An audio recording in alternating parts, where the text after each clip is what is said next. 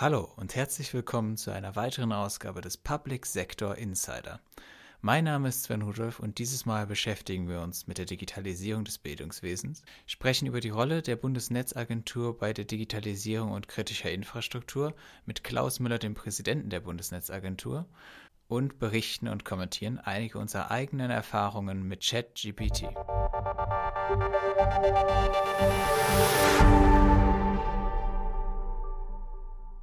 Vor einigen Monaten war ChatGPT und andere KI-Modelle noch das Thema schlechthin. Und auch wir haben uns mit ChatGPT beschäftigt und es einen Artikel für uns verfassen lassen. Generalmajor AD Reinhard Wolski hat sich intensiver mit ChatGPT bezüglich der Themen Verteidigung und Technologie auseinandergesetzt. Es spricht Ann-Kathrin Herweg. Um etwas bewerten zu können, sollte man es ausprobieren. Die Berichterstattung zu ChatGPT verleitet dazu, sich einzuloggen und den Test zu wagen. Dabei macht man verschiedene Erfahrungen. Bei der Version ChatGPT 23 Free Research Preview wird darauf hingewiesen, dass ChatGPT nicht zutreffende Informationen über Personen, Orte und Fakten ausgeben könnte. Einer der Gründe? Die Trainingsdaten für das Programm enden mit dem Stand von 2021. Testet man ChatGPT mit dezidierten Fragen aus sicherheitspolitischem und technischem Umfeld, alles in Englisch, ergibt sich folgendes Bild. Die erste Aufforderung, einen kurzen Artikel über den Jahresbericht 2022 des Generalsekretärs der NATO zu schreiben, erfüllte ChatGPT äußerst zufriedenstellend. Das Dokument, 172 Seiten, war erst zwei Wochen alt. ChatGPT hat sich offensichtlich der Executive Summary des Dokuments bedient. Diesen Probeartikel hat der Behördenspiegel auch veröffentlicht. Der zweite Test umfasste eine Aufstellung der wichtigsten zehn Algorithmen künstlicher Intelligenz. Mit einem Hinweis, dass dies natürlich zweckabhängig sei, listete ChatGPT korrekt die gebräuchlichsten Algorithmen einschließlich Beschreibungen auf.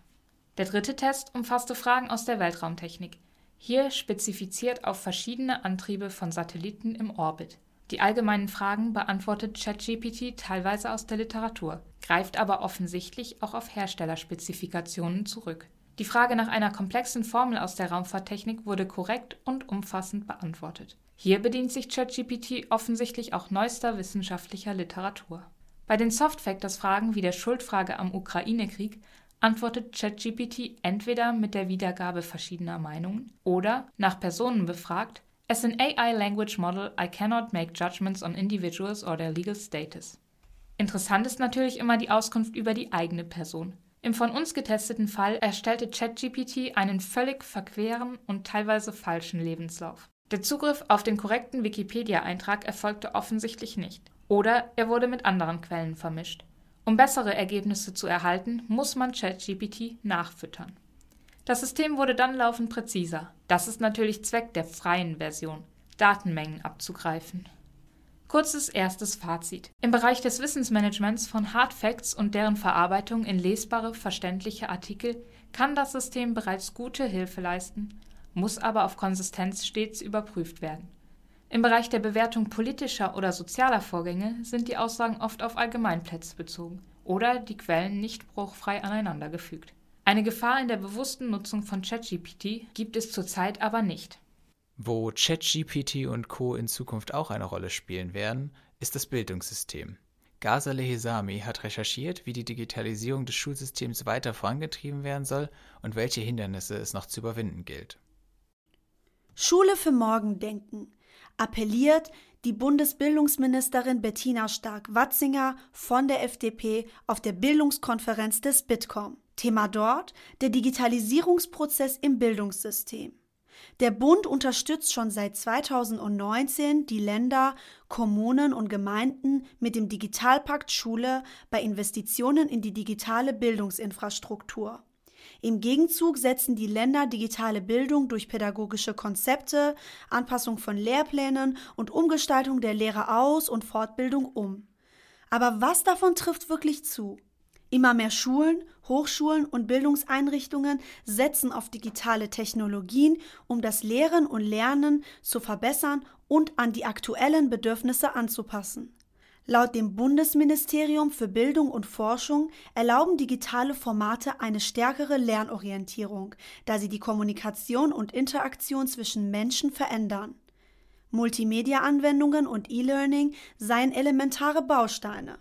Dadurch könnte vor allem die akademische Lehre flexibilisiert werden. Außerdem ermöglichten digitale Medien einen ortsunabhängigen Lernprozess. Im digitalen Unterricht könnten sich Schülerinnen und Schüler eigenverantwortlich ihre Lernumgebung gestalten und so ein individuelles, lernförderliches Umfeld schaffen, so die Seite Netzwerk Bildung Digital. Hochaktuell ist auch die Anwendung von KI-Lösungen wie ChatGPT. Diese ist öffentlich und kostenfrei zugänglich und erfreut sich immer größerer Beliebtheit. Der Chatbot kann auch verschiedene schulische Aufgaben lösen, also zum Beispiel Fragen beantworten oder Texte zusammenfassen. Arndt Kwiatkowski, Gründer und Geschäftsführer von Bettermarks, betrachtet diese Anwendung als Potenzial für Schülerinnen und Schüler. Auf diese Weise könnten sie individuell gefördert werden, indem sie bei der Bearbeitung einer Aufgabe durch das Programm direkt Feedback erhalten. Aber die Herausforderungen bei der Digitalisierung im Bildungsbereich sind noch lange nicht überwunden. Die technische Ausstattung und die Wirksamkeit digitaler Lernangebote sind noch nicht abschließend geklärt. Kann künstliche Intelligenz Lehrerinnen und Lehrer ersetzen? Die Antwort hierauf ist ein klares Nein. Laut Professorin Dr. Ulrike Kress kann KI gerade in Zeiten des Lehrermangels als Entlastung betrachtet werden. Auch die Finanzierung bleibt weiterhin unklar. Die Mittel aus dem Digitalpakt für Kommunen und Gemeinden wurden deutschlandweit nur zu 20 Prozent ausgeschöpft. Dr. Bernhard Rohleder, Hauptgeschäftsführer des Bitkom, sieht das Problem darin, dass viele Schulen gar nicht wüssten, welche Möglichkeiten der Digitalpakt mit sich bringt. Deshalb fordert er von Bund und Ländern einen transparenteren Informationstransfer für das Bildungssystem. Das Schulministerium in Nordrhein-Westfalen erklärt, dass aktuell die Gespräche zwischen Bund und Ländern über den Digitalpakt 2.0 als Verlängerung des Förderprogramms laufen. Aber auch das fehlende Know-how der Lehrkräfte steht immer wieder zur Debatte. Das Bildungsministerium in NRW versucht durch zahlreiche Maßnahmen die digitale Lehre reibungsloser zu gestalten. Beispielsweise können sich Lehrerinnen und Lehrer als Digitalisierungsbeauftragte qualifizieren, um so ihre Schulen bei pädagogisch-didaktischen Prozessen zu unterstützen. Es bleibt die Frage, ist digitale Bildung Fluch oder Segen? Sicher gibt es einige Stolpersteine, die überwunden werden müssen. Aber mit dem Blick auf zunehmend digitalisierte Welt muss sich auch das Lehren und Lernen anpassen. Gerade im vergangenen Winter war die Stimme der Bundesnetzagentur häufig zu hören, wenn es um die problematische Gaslage ging. Natürlich gibt es auch viele weitere für die Infrastruktur kritische Netze, die es zu schützen gilt. Daher haben Dr. Eva Schlotte Proll und Matthias Lorenz einmal nachgefragt, wie die Behörde sich aktuell aufstellt und auf Ernstfälle vorbereitet. Hallo und vielen Dank für Ihre Zeit. Ja, herzlich willkommen in der Bundesnetzagentur. Dankeschön. Die Bundesnetzagentur ist eine selbstständige Bundesbehörde im Geschäftsbereich des Bundesministeriums für Wirtschaft und Klimaschutz mit Sitz in Bonn. Und in einigen Bereichen hat aber das BMDV, also das Bundesministerium für Digitales und Verkehr, die Fachaufsicht. Welche Bereiche sind das und wie kann man sich das dann auch vorstellen? Mhm. Ganz genau geregelt hat das natürlich alles der Bundeskanzler in seinem Organisationserlass nach der letzten Regierungsbildung. Aber ganz grob gesagt ähm, sind die Aufgabenbereiche, die im Energie- und Postbereich angesiedelt sind, natürlich Aufgaben, die im Ministerium von Herrn Habeck liegen. Und alles, was mit Telekommunikation, Digitales zu tun hat und schon immer natürlich, was unseren Eisenbahnbereich angeht, das gehört in den Geschäftsbereich von Herrn Wissing. Und natürlich sitzen wir nicht nur in Bonn, wir haben 49 Standorte quer durch die Republik. Also wir sind hier sehr, sehr föderal aufgestellt. Mhm. Im Zusammenhang mit Sabotageakten gegen kritische Infrastruktur gelten Netze ja zunehmend als sicherheitsrelevantes Thema. Wie kann man bundesdeutsche Netze, egal ob zur Daten- oder Energieübertragung, vor Sabotageakten und andersartigen Angriffen schützen und hat dafür auch die Zusammenarbeit mit den Polizeien zugenommen? Genau, das ist ein Thema, was nicht erst seit dem russischen Angriff auf die Ukraine aber sicherlich im Kontext jetzt der letzten Monate nochmal an Bedeutung gewonnen hat. Und ähm, insofern ist das auch für die Bundesnetzagentur, aber auch für andere Behörden in dem Sinne nicht neu, aber ich glaube, dass es nochmal an Dringlichkeit zugenommen hat. So. Ähm, das eine, was wir tun können, ist, wir können schauen, dass in unseren Kommunikationsprozessen mit Unternehmen, aber auch natürlich mit Schwesterbehörden und ich sage mal, in Bonn haben wir auch weitere große relevante Behörden, die sich da ja auch in ihrer Kernkompetenz darauf fokussieren, dass wir einfach für einen sehr, sehr engen kollegialen Austausch sorgen. Ähm, wir sehen in anderen Themen, die sicherheitsrelevant sind, wie verheerend es ist, wenn Informationen einfach nicht geteilt werden. Das ist, glaube ich, ähm, der eine Strang, den wir tun können. Das zweite ist, wir können gucken, dass wir konzeptionell möglichst uns positionieren, bevor es zu einem Problem kommt. Exemplarisch hat das die Bundesnetzagentur auch natürlich ein bisschen aufgrund der Erfahrung, die es im Ahrtal gegeben hat, mit einem Papier zur Resilienz der Telekommunikationsnetze schon im letzten Spätsommer getan, ähm, wo wir aber auch gemerkt haben, dass alle an einem Strang in eine Richtung gezogen haben. Also wir waren gemeinsam mit den Kollegen vom BSI und vom BMDV unterwegs, aber im Prinzip auch mit allen Branchenakteuren. Und das Gute ist beim Thema Sicherheit, Sicherheit von kritischen Infrastrukturen. Ich glaube, wir müssen uns nicht lange über das Ob streiten, sondern wir können gucken, dass wir gemeinsam einen Weg gehen, um das schnellstmögliche Wie auf die Reihe zu kriegen. Und das arbeiten wir gerade ab und ähm, darum merke ich, dass es hierfür gerade viel Unterstützung gibt. Und wir wissen natürlich, dass im Bundesinnenministerium gerade auch über eine entsprechende Gesetzesvorlage ähm, diskutiert und erarbeitet wird. Ich glaube, das gibt dem nochmal einen guten Rahmen. Mhm. Sie haben ja auch ein Lagezentrum eingerichtet. Was macht das? Wie wird dort gearbeitet? Und mit wem finden dort Kooperationen statt? Genau, also das Lagezentrum gibt es schon sehr lange bei uns. Wir haben tatsächlich jetzt ein zweites Lagezentrum eingerichtet, um in multiplen Krisen handlungsfähig zu sein, die nicht absehbar sind, die sich keiner wünscht.